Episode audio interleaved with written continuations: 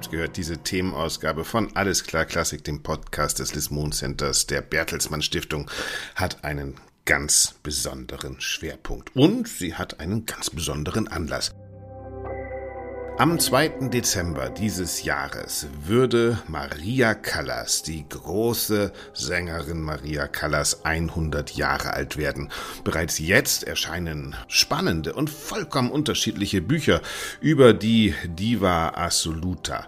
Unter anderem Maria Callas Kunst und Mythos vom Musikwissenschaftler Arnold Jakobshagen und Stimme der Leidenschaft von Eva Gesine Bauer. Und was soll ich sagen, wir hier bei Alles klar Klassik haben uns natürlich mit beiden über Maria Callas, ihr Leben, ihre Musik und ihre Mythen unterhalten. Und weil wir der Podcast der Künstlerinnen und Künstler sind, haben wir natürlich auch danach gefragt, bei den großen Sopranen unserer Zeit. Und die erste Sprachnachricht erreicht uns tatsächlich wahrscheinlich aus einer Hängematte, umgeben von vielen kleinen Katzen in der Heimat von Maria Callas in Griechenland. Von dort hat uns die wunderbare und großartige Marlies Petersen ihre Einschätzung von Maria Callas geschickt. Maria Callas, Kaloyeropoulou. Sie hat tatsächlich ihre Wurzeln ähm, sehr nahe an dem Ort, wo ich hier lebe, in Griechenland, Messenien.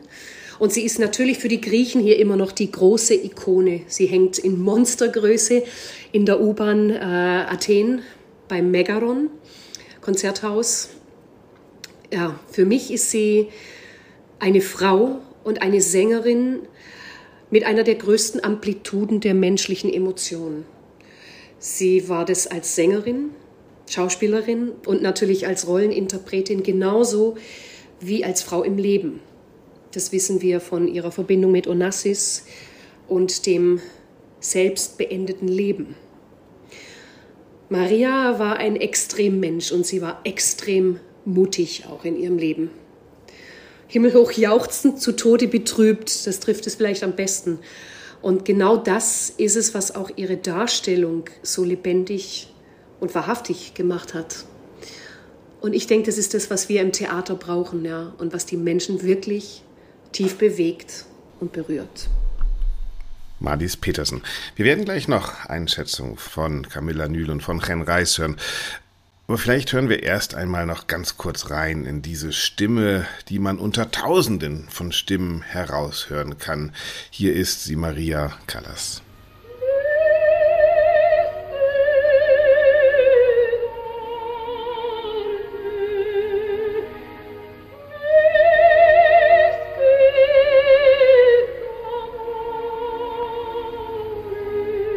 Ein Stimmumfang von drei Oktaven hatte diese Sängerin. Sie hat Rollen aus den verschiedensten Genres legendär verkörpert. Allen voran natürlich Medea, aber auch La Traviata, Norma. Äh, sie hat sogar die Konstanze aus der Entführung aus dem Serai gesungen. Übrigens die einzige Mozart-Partie, die sie auch auf der Bühne dargestellt hat. Wir kennen sie aus Opern von Rossini, Donizetti, Bellini, natürlich Lucia di Lammermoor oder eben Norma il Pirata. Und wie gesagt, ihre Stimme war einmalig. Geboren wurde Maria Callas vor knapp 100 Jahren am 2. Dezember 1923 im New Yorker Stadtteil Washington Heights. Sie war die zweite Tochter von griechischen Einwanderern. Ihre Eltern haben sich relativ schnell getrennt und für Maria Callas ging es zurück nach Griechenland in einer politisch aufgewühlten Zeit. Darüber werden wir gleich noch viel hören. Sie hat schon in jungen Jahren sehr viel gesungen und sich sehr früh verliebt in den Bauunternehmer Giovanni Battista Battista Meneghini, eine Ehe, die immer wieder für Aufsehen gesorgt hat, die dann auch geschieden wurde, unter anderem, weil Maria Callas sich verliebt hat in den Multimillionär Aristoteles Onassis. Der allerdings entschied sich später für Jacqueline Kennedy, und trotzdem war es Maria Callas, die am 15. März 1975 am Totenbett von Onassis wachte. Auch diese Geschichte sorgte natürlich für großes mediales Aufsehen. Wie überhaupt die Callas auf Schritt und Tritt von den Medien verfolgt wurde und sich natürlich unglaublich viele Mythen um ihr Leben aufgebaut haben. Einer dieser Mythen war, dass die Diva jähzornig war und dass sie auf der Bühne auch mal ausrasten konnte, dass natürlich nicht sicher war, ob sie am Abend überhaupt auftritt oder nicht, dass sie sehr launisch war. Sie hat dem Journalisten Mike Wallace einst ein Interview gegeben und unter anderem ging es eben auch um ihre Wutausbrüche. Sie antwortet Mike Wallace, dass es doch ganz normal sei, dass man in der Arbeit so leidenschaftlich ist, dass man auch mal die Bühne verlassen muss. Sie fragt ihn, ob er das nicht auch mal getan hätte und sie sagt, das würde für die nötige Spannung auf der Bühne sorgen. Hören wir mal rein. Walkouts and sicknesses and affairs and anger and jealousy and watch the drama. Have you ever walked out on your work? I'm sure you have. Furious one day. Well, I've, yes, but... Only you're not in the newspaper. That's correct. Now. Anger, uh, if you don't get angry sometimes, even not really, essentially, you never obtain the results. During performances, if I really didn't get angry and they were not afraid, the other people would not work more than the necessary.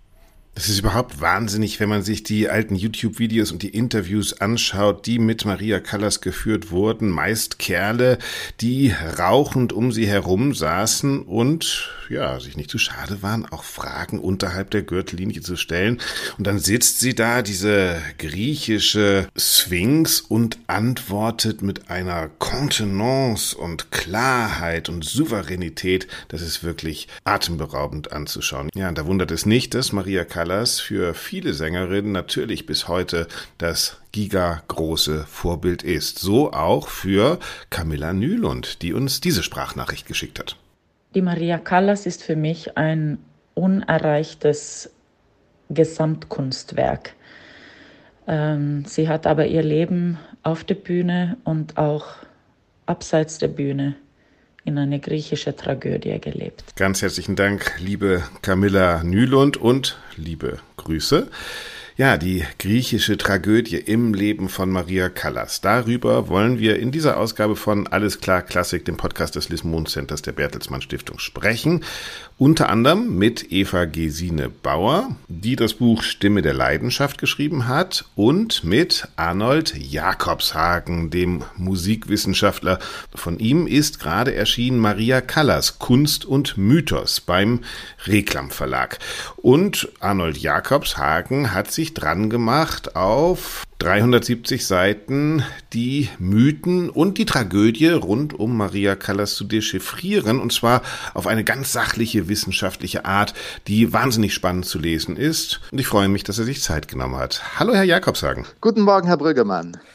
Maria Callas, diese Frau ist ein äh, Unikum in der Geschichte der Musik, glaube ich. Es gibt so viele unterschiedliche Bilder, so viel Reflexion, die mit ihr verbunden sind. Kaum einen Menschen, auf den so viel projiziert wird wie auf Maria Callas. Warum ausgerechnet die?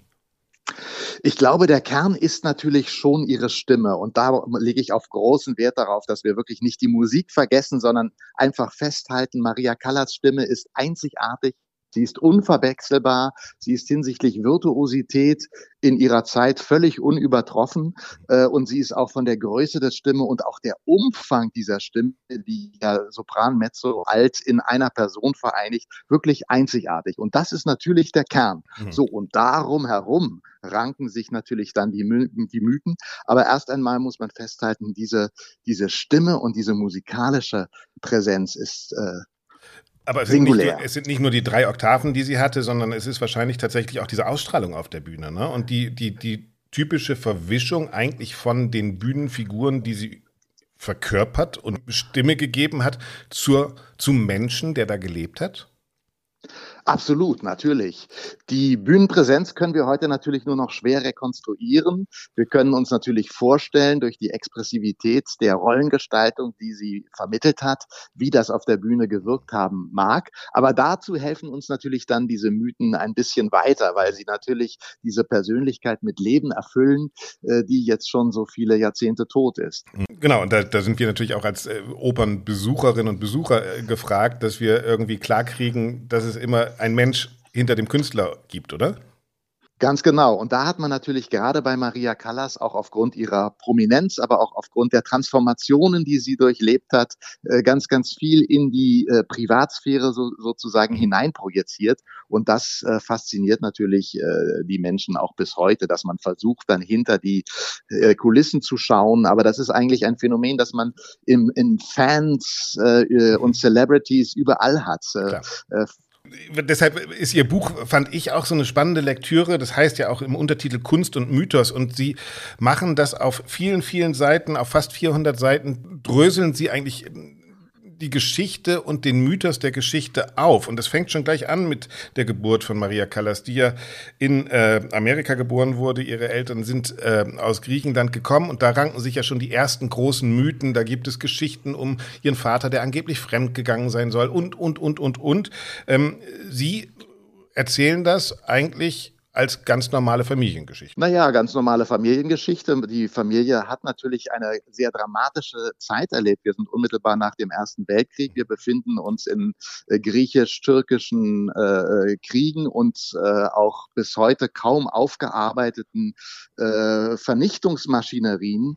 Ähm, das Thema äh, Völkermord an den Armeniern. Ich möchte jetzt hier nicht gleich in die Abgründe der Geschichte einsteigen, mhm. aber wir befinden uns in einer historischen Situation, in der die Eltern von Maria Callas groß geworden sind. Und da geht es eben nicht nur darum zu spekulieren, hatte der Vater möglicherweise eine Affäre mit der Tochter des Bürgermeisters in dem kleinen äh, Dorf, in dem die Familie aufgewachsen ist, sondern in welchem historischen Kontext ist eigentlich diese ganze Migration anzusetzen. Mhm. Und darüber schreiben Sie ja auch, und das finde ich wahnsinnig spannend, weil es ein Aspekt von Maria Callas ist, den wir so gar nicht kennen, auch dieses politische Umfeld schon ihrer Kindheit und Jugend. Also wir sagen, 23 haben Sie selbst äh, geboren, aber die ersten Auftritte oder die, die äh, Hochzeit mit Menegini war, glaube ich, 49. Dazwischen wissen wir, gab es den Zweiten Weltkrieg, gab es diese Welt, die aus im Chaos war. Auch da haben Sie Sachen rausgefunden. Wie hat sich denn Maria Callas positioniert, also gerade auch in diesen politisch aufgeladenen Zeiten?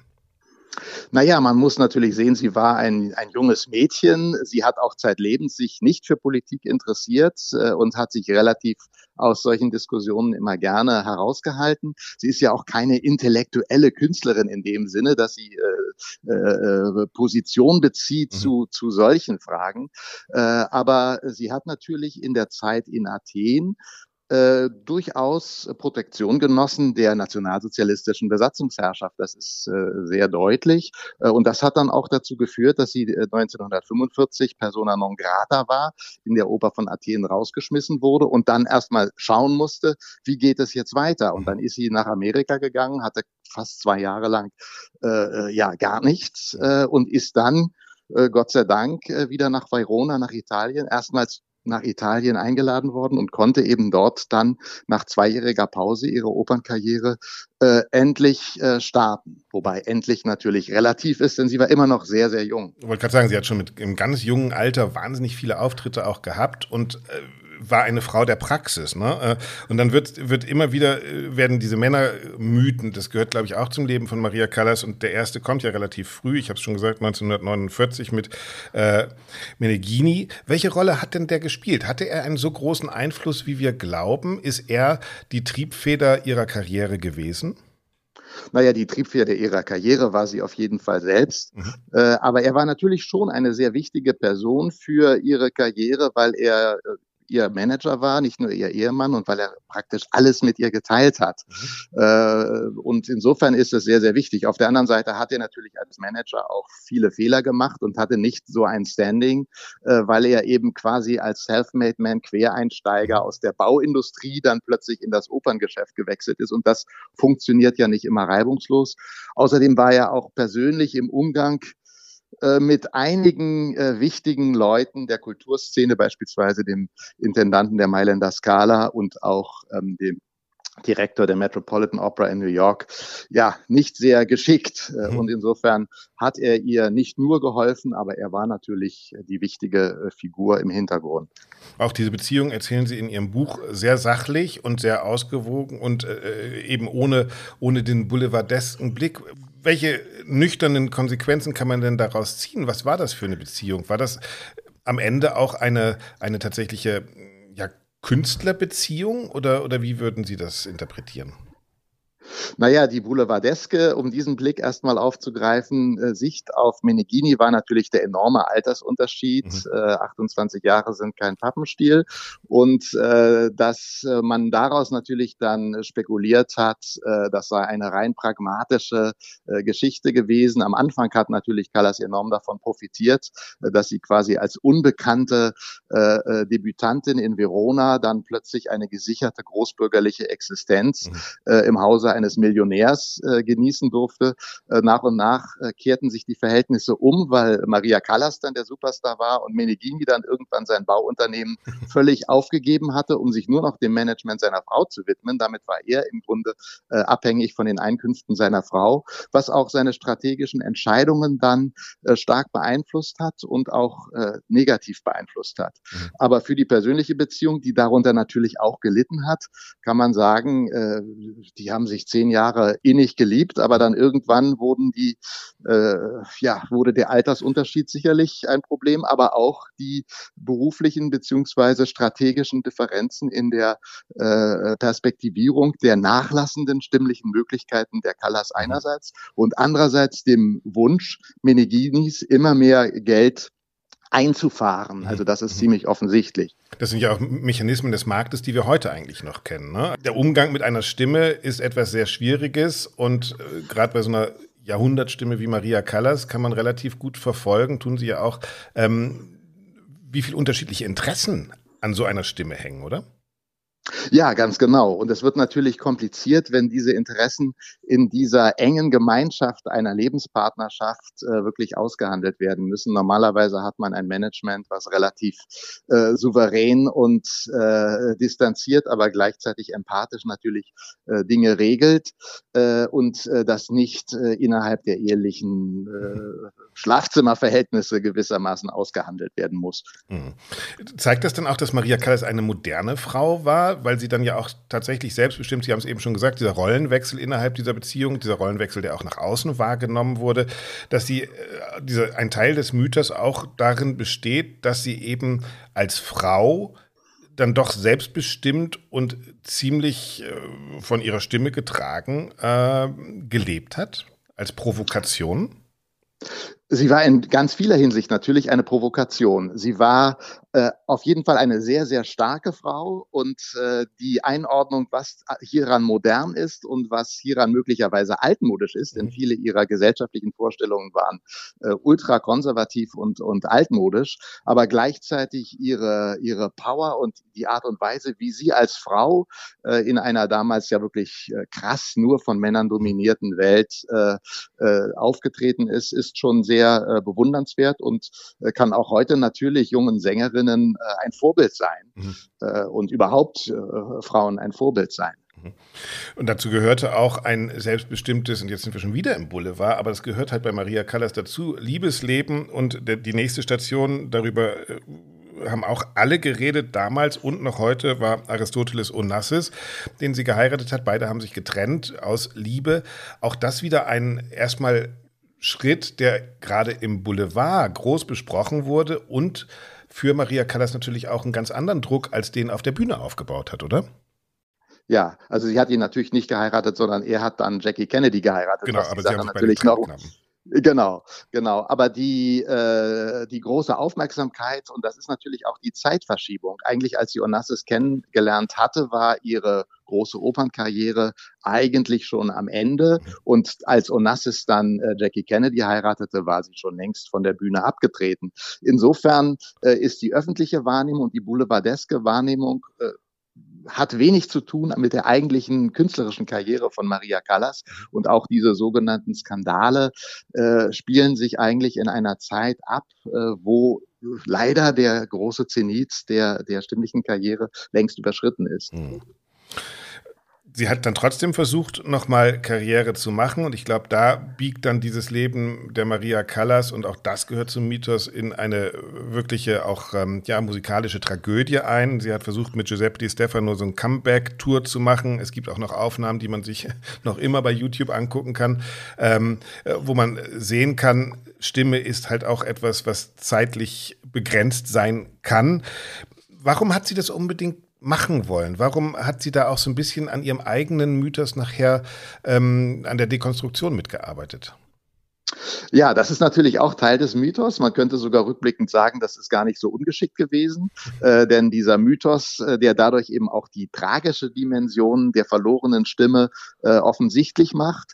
Äh, und sie war eben eine große Tragödiendarstellerin, deswegen wird ihre eigene Biografie ja auch immer als Tragödie äh, dargestellt. Warum sie es gemacht hat, ich meine, Giuseppe Di Stefano hat sie sehr stark bekniet. Mhm. Sie war ihr, er, war ihr Liebhaber in dieser Zeit. Sie beiden hatten wieder eine Beziehung äh, und äh, Giuseppe Di Stefano brauchte auch Geld. Er war äh, eben nicht seine äh, nicht ganz so gut äh, mhm. wie Maria Callas. Er war natürlich auch ein grandioser Tenor, aber er brauchte Geld. Er hat sie bekniet, äh, das mit ihm zu machen und äh, sie hat sich natürlich zu einem Teil auch aus Eitelkeit, aber äh, aus vielfältigen Gründen darauf eingelassen. Sie hat ja auch wahnsinnig Lampenfieber vor dieser Tournee gehabt, mhm. aber sie hat auch gesagt, ich tue es für meine Fans und die Fans haben sie ja ihr auch gedankt. Ja, äh, sie, sie waren, waren über, ja.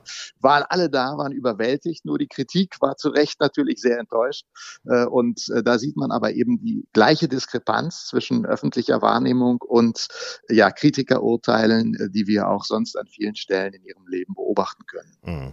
Die perfekte Tragödie war dann am 16. September 1977, als Maria Callas gestorben ist, mit 53 Jahren, relativ vereinsamt in Paris. Ähm, Sie erzählen dieses Buch aber nicht als Folie einer Tragödie, sondern eher eines sehr vielfältigen und mit vielen Entscheidungen belasteten beziehungsweise verstrickten Lebens. Äh, würden Sie sagen, Maria Callas Leben war keine Tragödie, weil?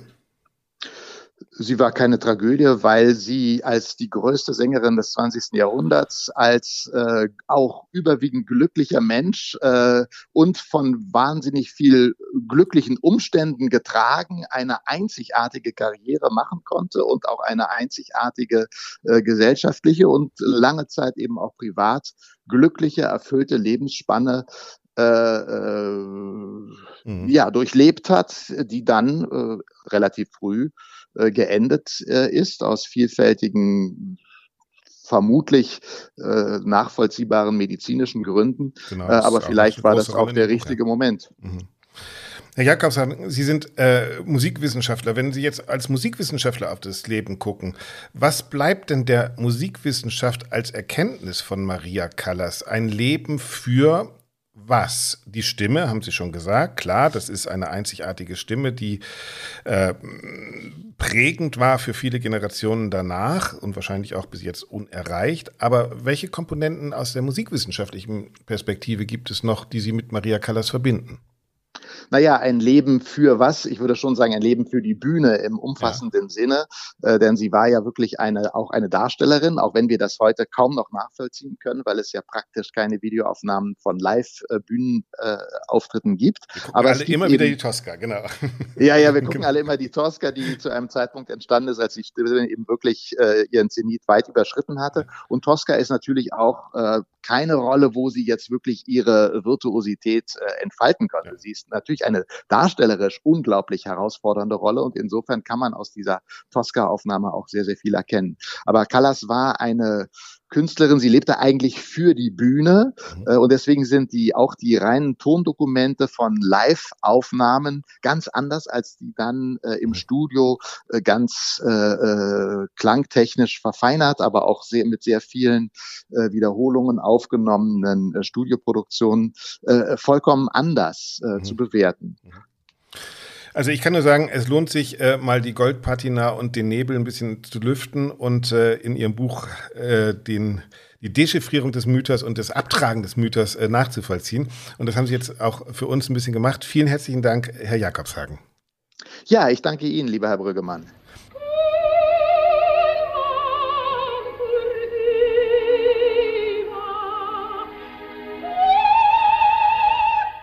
Arnold Jakobshagen über Maria Callas Kunst und Mythos. Sein aktuelles Buch ist erschienen im Reklam Verlag. Tja, Mythos oder nicht? Tragödie oder nicht? Wie war das Leben von Maria Callas? Wie können wir das einschätzen? Das Tolle an Biografien ist ja, dass es genauso funktioniert wie mit einem Menschen. Frag den einen, wie er den anderen findet und frag jemand ganz anders, wie er auf die gleiche Person schaut und wir werden zwei ganz unterschiedliche Bilder vor uns sehen, die aber übereinander gelegt vielleicht dem, was man Wahrheit nennt, ein bisschen näher kommen. Und so ist das natürlich auch mit Biografien. Auf der einen Seite Arnold Jakobshagen, auf der anderen Seite, ich habe schon gesagt, die Biografie, über die wir gleich sprechen, von Eva Gesine Bauer. Sie versucht den Mythos Maria Callas ein wenig zu umtänzeln, ihr Leben aus ganz unterschiedlichen Perspektiven zu betrachten, nicht eine Position einzunehmen, sondern viele Positionen. Und natürlich gibt es immer wieder Stereotype, die mit dem Leben von Maria Callas verbunden werden. Zum Beispiel auf der einen Seite der große Erfolg auf der Bühne und auf der anderen Seite die Frage nach ihrer Einsamkeit. Wir wissen, dass sie am 16. September 1977 relativ vereinsamt in Paris gestorben ist. Was hat sie dem Journalisten Mike Wallace über die Einsamkeit selbst erzählt? Are you a lonely person?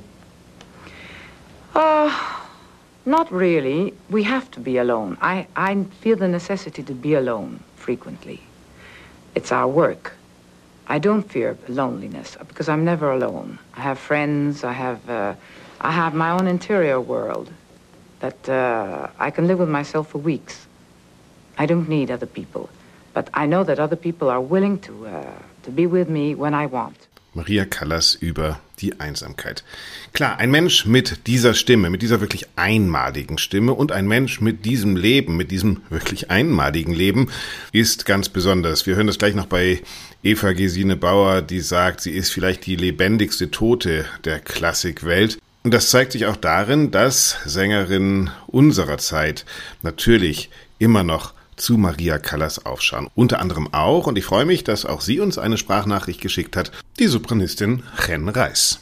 Für mich ist Maria Callas die Definition des Wortes Diva.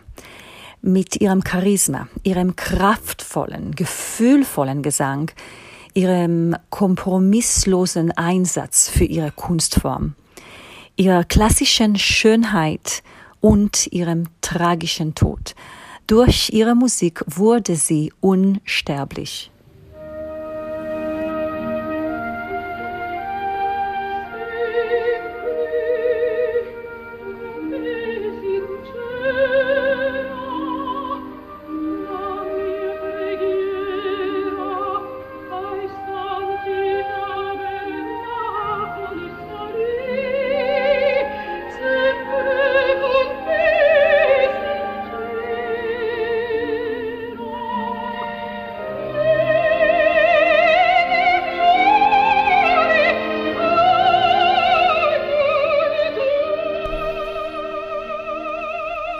Callas als Floria Tosca.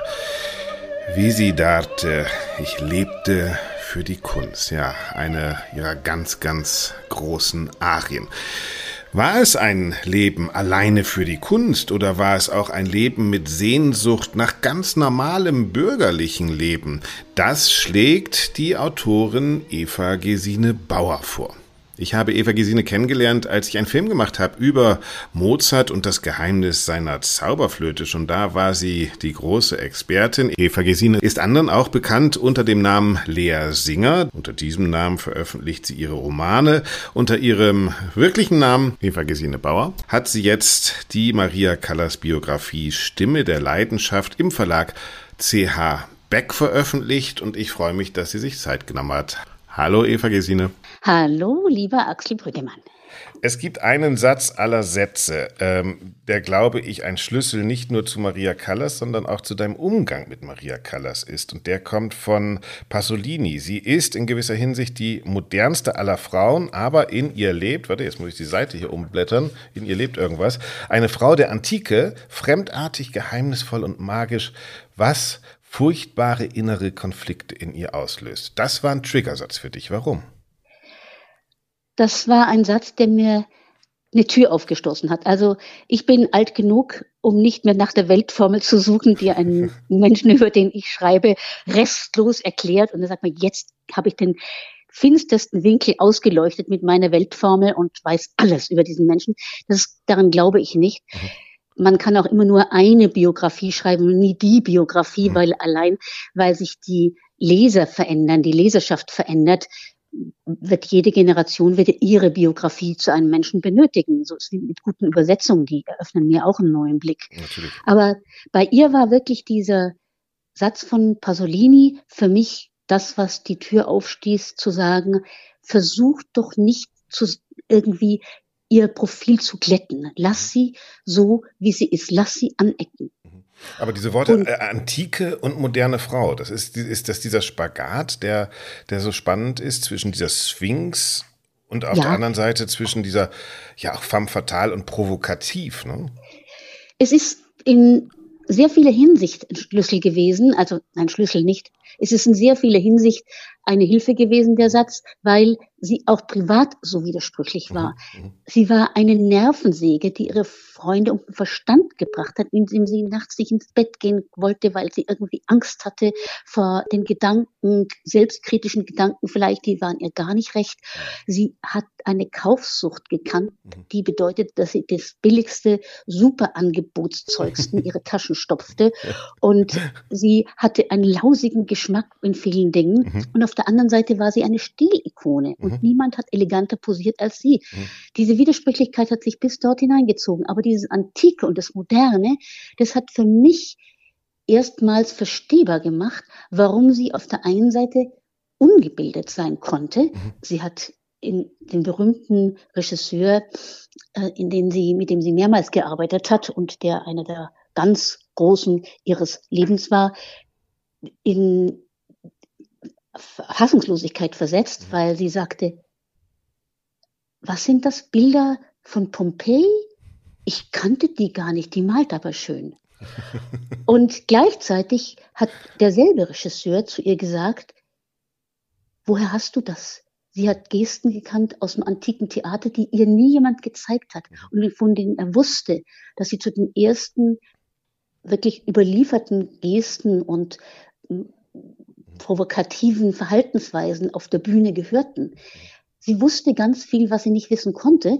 Und da kommt eben diese antike Frau in ihr rein, die sie ausgemacht hat. Hm, das liest man ja auch, ne? Auf der einen Seite, was du sagst, diese, auch, auch dieses Frauenbild der, der Frau zu Hause in ihrem Haus und äh, so ein ganz konservatives, äh, wo man denkt, what? Äh, Frauenbild und auf der anderen Seite, wenn sie im Fernsehen saß, es, also es lohnt sich wirklich auch ihr da draußen, guckt euch diese ganzen YouTube-Interviews an, die es mit ihr gibt, äh, wie, wie unverschämt die Männer da auch fragen, ja, wäre ja heute überhaupt nicht mehr möglich. Ja, also da ja, wird. Ihr, ihr Sexleben ausgefragt, ihre Beziehungen werden ausgefragt, da wird alles Mögliche ausgefragt. Ähm, das ist unglaublich. Äh, und in diesem Spannungsfeld bewegt die sich ja immer, ne? Ja, sie war eben auf der einen Seite eine souveräne Gestalt, sobald sie auf der Bühne stand, kannte sie keinerlei Angst und keinerlei Hemmung, das zu tun, was sie wollte. Mhm. Sie war, und das ist für mich, was mich an ihr so begeistert, eine Frau, die das Risiko liebte. Und mhm. genau das tun doch die antiken Gestalten auch. Die antiken Frauen, die wagen alles, mhm. ohne Angst vor dem Tod, ohne Angst davor, äh, ins Unheil zu stürzen. Sie wissen, dass sie das tun müssen, was sie tun. Mhm. Und diese Risikobereitschaft hatte sie. Medea zu spielen, eine Mörderin, eine Mehrfachmörderin, eine Kindsmörderin, das muss man sich erstmal trauen. Mhm. Und sie hatte natürlich, wie du sehr richtig sagst, Angst vor den Medien, die sie ständig entstellt haben, also auch davor, dass man sagt, ja, eigentlich ist sie eine Mörderin, wenn sie sich mhm. so mit der identifiziert. Eigentlich ist es eine brisante, hochgefährliche, halbkriminelle Person. Aber sie lässt sich so auch alle abblitzen. Ne? Sie sitzt dann da, also wirklich nochmal, also guckt euch diese, diese Videos an. Die, die, die Jungs, ja. die qualmen da eine Zigarette nach der anderen ja, und stellen ja. eine Frage unter der Gürtellinie nach der anderen. Und sie sitzt da wirklich in dieser, in dieser Grandezza äh, und lässt nichts auf sich an, rankommen Nein. und ist, äh, gibt trotzdem irgendwie was preis? Also das ist ja auch für jedes äh, moderne Medienbild noch immer wahnsinnig spannend, die anzugucken, wie sie mit diesem Druck auch umgegangen ist, oder? Ja, sehr souverän. Mhm. Sie hat sich da, wie du sagst, sie hat sich eigentlich nie in eine Sackgasse treiben lassen in mhm. Interviews. Mhm. Und sie hat fast gelassen geantwortet, wenn man sie in anderen Zusammenhängen kannte, war Gelassenheit nicht gerade ihre Stärke. Mhm. Aber sie hatte in sich diese Überzeugung, dass ihre Risikobereitschaft richtig war und das, was sie auf der Bühne umgesetzt hat, richtig war. Mhm. Und dafür stand sie, dafür hat sie alles in Kauf genommen. Wenn man denkt, dass sie maulwurfsblind, weil sie ohne Brille mhm. nichts sah, ja, über die Bühne, über die halbdunkle Bühne gerannt ist und irgendwelche hochriskanten Treppen hinabgerast ist, alles maulwurfsblind. Mhm und dass sie äh, Töne gesungen hat, die nicht in der Partitur standen, um damit einem Kollegen eins auf den Kopf zu geben, der sie zu sehr geärgert hat, dass sie äh, die Stimme wirklich die Stimme ausgereizt hat bis zu ihren Grenzen und darüber hinaus. Das war alles für sie selbstverständlich, weil sie diese antike Energie, diese antike Kraft in sich trug. Mhm. Und gleichzeitig war sie eben mm, eine Frau, die ja, leben wollte und auch ein banales Leben mhm. führen. Mhm. Und die große Sehnsucht danach, ne? Also das glaube ich kommt ja auch drin, ne? Also du, ja. du sitzt im Gold und willst ja. äh, eigentlich nur, und das beschreibst du, ist ja so ein Leitmotiv deines Buches, glaube ich auch, du, du willst einfach Liebe erfahren, du willst äh, am liebsten irgendwie auch mal in der Küche sein. Du willst, du willst ja. einfach manchmal ein ganz normales Leben führen und weißt, dass deine Stimme dich dazu verdammt, dass diese ganzen Leute dich auch auf der Bühne als, als große Diva sehen wollen. Ist dieses, Genauso ist es. dieses Leitmotiv in deinem Buch, diese, diese, diese Sehnsucht nach Kleinem im, in diesem übergroßen Opernleben? Ja, mit ganz Sicherheit, mit großer Sicherheit. Sie hat auch ähm, mir unterschiedliche Erlebnisse beschert, die sehr lustig waren. Mhm. Ich habe bei keinem Buch bisher erlebt, dass mich die Menschen darauf ansprechen ähm, und ihre Meinung kundtun. Und alle sagen etwas, was irgendwie richtig ist und irgendwie falsch. Mhm. Aber es drängt alle, mir das zu sagen mhm. und dann zu hören, wie ich darauf reagiere. Da sagte mir eine Frau, also eigentlich wollte sie doch nur geliebt werden. Dann habe ich gesagt, ja, das ist auch richtig. Und die andere sagte, ach, das war doch nur der Onassis schuld, der, der hat sie doch vernichtet. Sag, das ist auch richtig. Und der nächste, die nächste sagt, ja, sie kann man doch gar nicht übertreffen. Sage ich, ja, das ist auch richtig. Mhm. Also alle hatten irgendwie eine Vorstellung von ihr. Und die größte Geschichte hat mir eine Frau erzählt, die kommt von einem Bauernhof. Mhm. Und die ist schon in den 70ern, wenn es reicht. Und erzählte mir, dass sie als Mädchen mit ihrer ganzen Familie die Callas bewundert hat, aber nie live gehört natürlich. Mhm. Und aus dem Radio kannte mehr nicht. Mhm. Schallplatten gab es auch noch keine. Für die Familie, für die Bauernfamilie. Mhm. Und dann wurde Callas in Epidaurus übertragen. Es war zweimal 60, 61. Mhm. mhm. Und dann durften die Frauen nach Hause und vom Fernseher Callas erleben. Und die Männer mussten auf dem Acker bleiben. Und endlich kamen dann die Männer dazu und schlichen sich hinten rein mit dreckigen Händen und Schuhen. Und das hat mich bewegt, dass sie gesagt hat, das war ein solches Ereignis in ihrem Leben, mhm. dass man vom Acker durfte, mitten in der Arbeit, um Colors zu mhm. erleben. Und auch sie hat dann ihre Theorie entwickelt und hat, hat gesagt, sie war eigentlich näher dran als viele Leute, die gebildet und belesen waren. Und sie sagte, ich glaube, dass, sie, dass die so zweierlei war, das war ganz wichtig. Mhm. Das glaube ich, genau, das ist ein wahnsinniger Schlüssel, ne? Und das machst du in deinem Buch auch klar. Also sie ist ja eigentlich eine Projektionsfläche, ne? Also man kann ja alles in ihr lesen. Also äh, es gibt, zitierst du auch, diese Umfrage, nach der sie die bekannteste Frau ihrer Zeit war und auch die meist gehasste Frau, aber eben im Kontext auch mit Brigitte Bardot und ich weiß nicht was. Also sie, sie war, nur weil sie da war, schon eine Provokation, oder? Sie hat provoziert, weil sie keine Zugeständnisse machen wollte. Mhm. Und das macht sie, glaube ich, zu der lebendigsten Toten heute. Mhm. Bei uns wird sehr vieles geglättet und dadurch wird es langweilig. Mhm. Mir hat Doris Dörre mal gesagt, warum sie Hollywood floh. Mhm. Sie sagte, jeder Film, den du machst, der wird dort main bis du ihn nicht mehr wiedererkennst. Ja?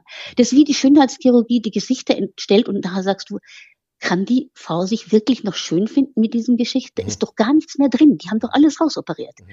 Und genauso ist es eigentlich bei vielen Künstlern. Die lassen sich aus Angst, und ich habe ja auch Angst vor dem Shitstorm. Ich bin gar nicht geeignet, so was standzuhalten. das kann ich gut nachvollziehen. Aber aus lauter Angst, Widerspruch zu erregen, trauen sich die Menschen dann zu mhm. wenig, haben Angst anzuecken. Und es war ihr egal. Das war ihr egal. Sie hat, die hat drunter gelitten, aber sie hat es nicht bleiben lassen. Sie hat die Gleichgültigkeit gehasst. Und das war für mich ihre große Leistung zu sagen, Gleichgültigkeit ist eine Krankheit und wenn die Leute nur in die Oper gehen, um ihre Klunker vorzuzeigen, dann ist was falsch an der ganzen Sache. Und sie hat diese Emotionen ausgelöst. Sie wollte sie auslösen. Sie hat sie manchmal so stark ausgelöst, dass sie fertig war. Und Nielsen hat es miterlebt und sagt, bei keiner anderen Kollegin hat sie das miterleben müssen, dass sie in einem Akt wirklich zu Tode gepfiffen und gebrüllt und gebuht wurde, im nächsten Akt gefeiert wie keine andere. Mhm. Und das wollte sie. Sie litt drunter, aber dieses Zirzensische, was daraus wurde, war nicht mehr kontrollierbar. Und die Emotionen, die hat sie ausgelöst, ganz bewusst, weil sie sagte, nur so hat Oper einen Sinn, nur, nur so ergibt sie irgendeinen Sinn. Welche Rolle spielte denn die Oper in diesem Leben? Also du beschreibst es ja auch, da ist dieses Kind mit den geschiedenen Eltern, erst Amerika, dann Griechenland, dann diese Ehe mit äh, Meneghini, Bauunternehmer eigentlich, der ihr Manager wird, dann natürlich diese große Geschichte mit Onassis, ähm, Pasolini. Also da, auf der der einen Seite diese ganzen äh, persönlichen Sehnsüchte, Lebensumstände, die wirklich komplex und kompliziert waren. Und auf der anderen Seite gehst du dann abends auf die Opernbühne und singst, wie du sagst, äh, Medea oder, oder, oder Tosca oder Il Pirata oder Anna Bolena oder was weiß ich was. Hatte die, hatte die Oper etwas mit dem Leben zu tun von Maria Callas? Also abgesehen davon, dass sie Opernsängerin war offensichtlich. ähm, ich glaube, sie hatte schon mit ihrem Leben zu tun, weil sie selbst in sich diesen Konflikt trug. Den, mhm. Der war in ihr vorhanden. Also manche sagen, die Tragödie beinhaltet Probleme. Das stimmt nicht. Probleme können gelöst werden. Mhm. Das Wesentliche an der Tragödie ist die Unlösbarkeit des Konfliktes. Mhm. Und ihr war vielleicht. Fatalität auch, ne? Genau. Ja, ja, genau. Sie, ihr war bewusst, dass diese dieser Konflikt in ihr, diese unlösbare, den Pasolini so wunderbar benannt hat und so präzise beschrieben hat, dass der nicht herauszulösen ist aus ihr, dass mhm. er Teil ihres Wesens ist. Und sie wusste, dass sie daran litt und dass sie es brauchte. Und insofern war die Bühne eigentlich für sie eine innere Wirklichkeit, die sie betrat. Mhm. Da war sie das, was sie in sich trug. Und ähm, dass sie uns heute so erreicht, das ist eben gerade diese mythische Wucht, der wir uns nicht entziehen können. Ich habe ähm, mir oft überlegt, warum wir bei ihr die Stimme nicht nur sofort wiedererkennen. Ihr Timbre ist ja unverwechselbar. Selbst mhm. Leute, die kaum sich mit Gesang beschäftigen, die kannst du vors Radio setzen und ihnen vorspielen Tebaldi mhm. und vorspielen Renato Cotto mhm. oder John Sutherland und die Callas und sie erkennen sofort die Callas. Und es ist nicht die schönste dieser Stimmen. Es ist, ist nicht die, du hat, das ist das Wesentliche. Sie hat auch die Fehlerhaftigkeit, mhm. hat sie akzeptiert. Mhm. Und da sind wir wieder beim Perfektionswahn. Der Perfektionswahn glättet und versiegelt.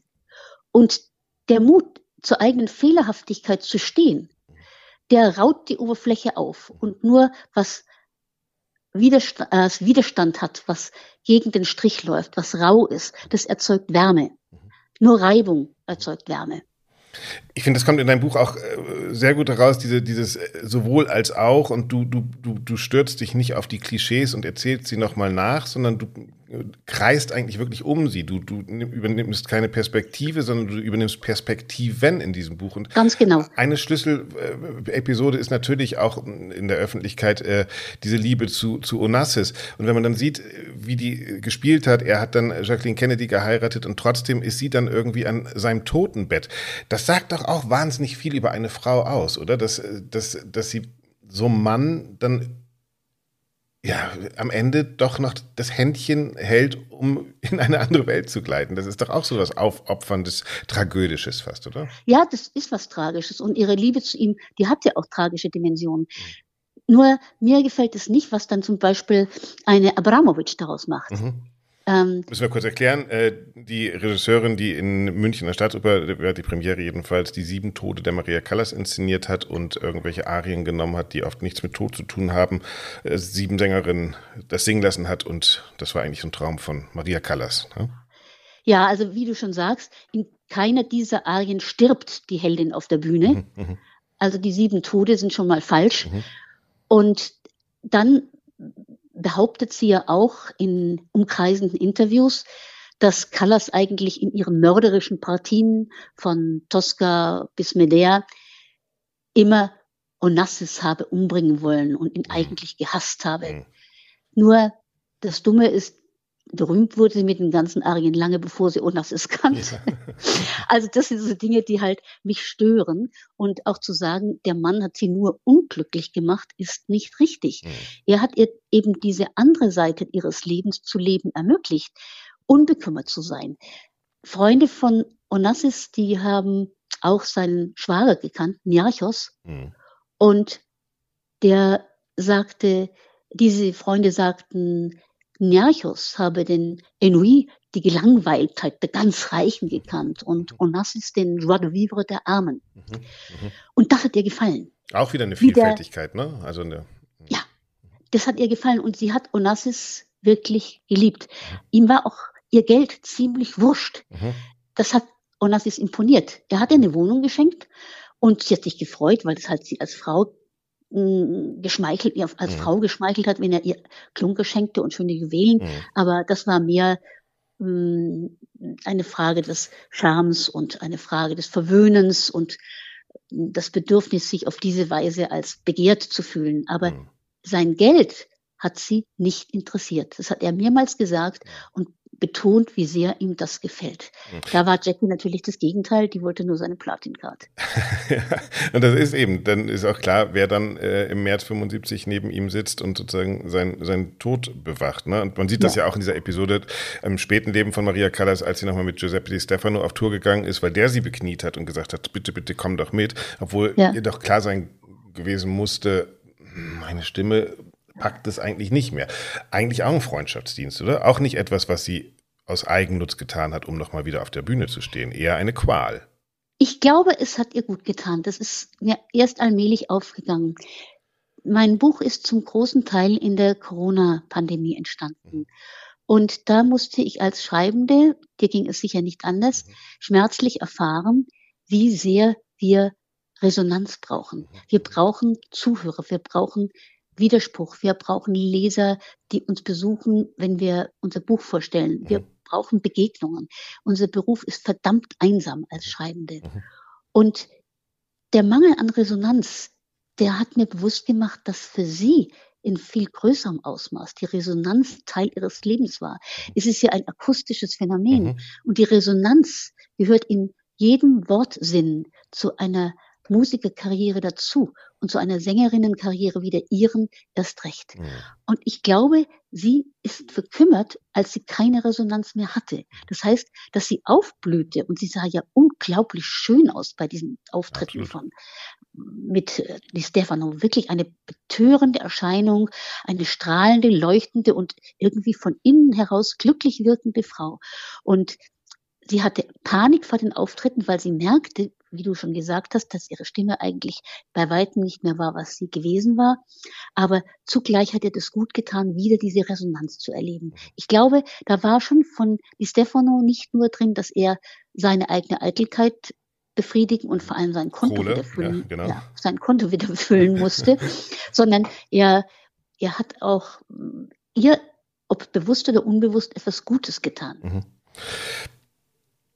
Glaube ich auch. Äh, und ich glaube auch da wieder diese, diese Zwiespältigkeit. Du hast es eben schon gesagt, Abramowitsch hat sich mit ihr auseinandergesetzt. Es gibt einen Film von äh, Ziffarelli über Maria Callas. Es gibt wahnsinnig viele ähm, posthume Würdigungen, wo ich es interessant finde, dass meist der gewürdig, der, derjenige, der diesen Film macht oder diejenige oder die Inszenierung, sich selbst auch da im Tod von Maria Callas noch wieder in ihrem Leben spiegelt. Ja.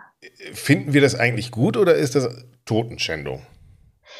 Ich kann es nachvollziehen, weil sie eben, wie du vorher schon gesagt hast, eine Projektionsfläche ist. Das mhm. macht sie so interessant nach wie vor.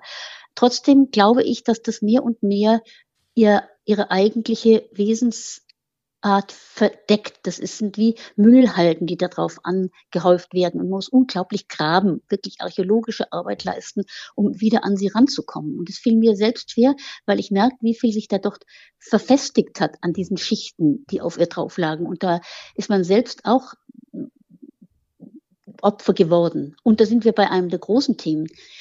Sie als Opfer zu betrachten, ist falsch. Mhm. Sie hat es natürlich im in den letzten Lebensjahren selbst betrieben, in diesem berühmten Interview, mhm. was die Grundlage für den Tom Wolfe-Film bildete. Genau. da stellt sie sich ja nur als Opfer dar. Und deswegen finde ich diesen Film so sehr er Charme besitzt und so sehr er mit diesen Kodak Chrom Postkartenfarben eine ganz eigene Atmosphäre erzeugt. In dem Punkt finde ich ihn verhängnisvoll, weil er etwas bestätigt, was sie zwar aus strategischen Gründen dann irgendwann mal selbst befördert hat, aber letztlich nie gelebt hat, nämlich dass sie Opfer war. Mhm. Sie war kein Opfer. Wenn man denkt, wie viele Prozesse sie gewonnen hat, ein paar erst posthum, aber viele zu Lebzeiten, wie oft sie Widerstand geleistet hat, wie oft sie sich angelegt hat mit Intendanten. Das haben ja zum Beispiel Sängerinnen gesagt. Mhm. Sie sagten zu mir, ja, das stimmt, stimmt, was Sie sagen, was Sie zitieren, dass sie modern war. Die hat in einer Weise für ihre Rollen gekämpft und für ihre Absolut. Selbstbehauptung auf der Bühne. Das war sensationell damals. Mhm. Und dass sie sagt, in dieser alten Inszenierung mit diesen ollen Kamellen trete ich nicht auf. Denkt euch was Neues aus für mich, was Frisches. Ich will nicht immer wieder den alten Salat nochmal machen. Mhm. Und zu sagen, das wäre eine Freundin der Regie, des Regietheaters gewesen, das ist eine Unterstellung, die eigentlich sich nicht speist aus dem, was Maria Callas gesagt hat. Sie wollte zwar singen können und keinen Hochleistungssport betreiben, aber letztendlich hat sie, wie die Inszenierung von Visconti betreiben, be beweisen, für eine Inszenierung sich ins Zeugs gelegt bis an die Absolut. absoluten Beinbruchgrenzen. Ja.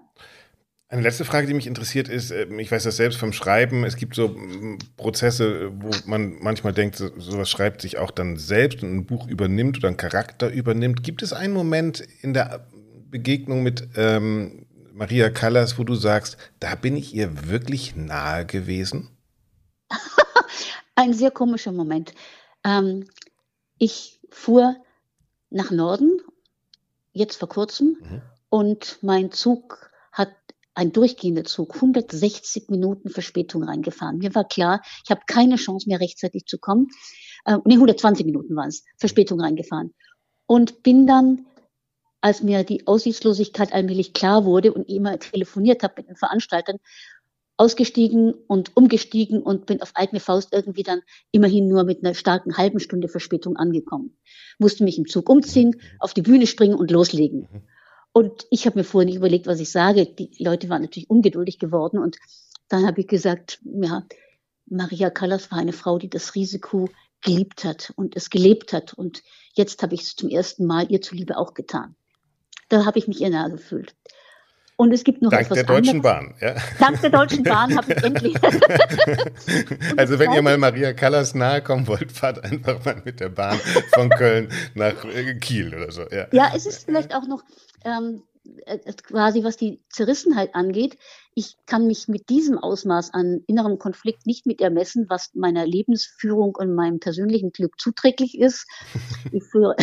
aber ich bin geboren als Ambidexter, als Beithänder. Mhm. Und ich bin irgendwo auch zwei geblieben. Und damit habe ich manchmal schon zu kämpfen. Und ich habe mich ein bisschen beruhigt über den Umstand, der mir immer wieder Scherereien bereitet, also seelische Scherereien mhm. bereitet, weil ich gemerkt habe, sie hat es in viel stärkerem Ausmaß gut ausgehalten und hat es eben umgesetzt in Kunst. Mhm. Deswegen kann ich leider niemals so singen wie sie und werde auch niemals so große Kunst produzieren, aber doch war da eine Art Seelenverwandtschaft, mhm. weil ich kapiert habe, was es heißt und was es ausmacht, wenn man diese zwei Seelen in seiner Brust manchmal nicht nur animierend erlebt, sondern wirklich als verheerend oder hinderlich. Bei dir äh, kann man die beiden Teile schon äh, voneinander trennen. Man muss einfach nur auf den Buchtitel gucken und sehen, was für ein Name da drauf steht. Ja, das ist natürlich sehr einfach. Und in diesem Falle ähm, freuen wir uns, dass wir als nächstes natürlich alle lesen werden von dir als Eva Gesine Bauer. Maria Callas, die Stimme ihrer Leidenschaft. Eva, vielen herzlichen Dank, dass du ein bisschen mit uns in diese große Welt der Reflexion und der Vielseitigkeit der Maria Callas eingetaucht bist. Dank dir. Ich danke dir.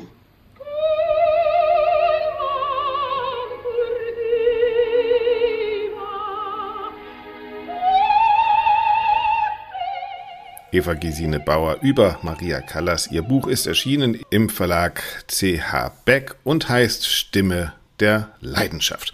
Ja, ihr habt's gehört, Arnold Jakobshagen und Eva Gesine Bauer haben zwei vollkommen unterschiedliche Blickwinkel auf Maria Callas. Also wohl oder übel müsst ihr wahrscheinlich beide Bücher lesen, um diese beiden Bilder überblenden zu lassen mit eurem eigenen Bild von eben Maria Callas.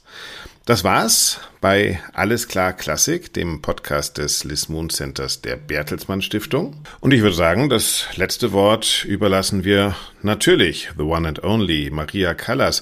Sie hat im Gespräch mit Mike Wallace auch über Journalisten geredet und liebe Künstlerinnen und Künstler da draußen, sie hat ihm erklärt, man kann sich uns Journalisten an den Hals werfen, aber man kann auch eine richtig große Karriere machen, wenn man uns einfach links liegen lässt. In diesem Sinne, haltet die Ohren steif. Hier nochmal Maria Callas. I don't really read the critics. During my full glory, I've always had bad critics.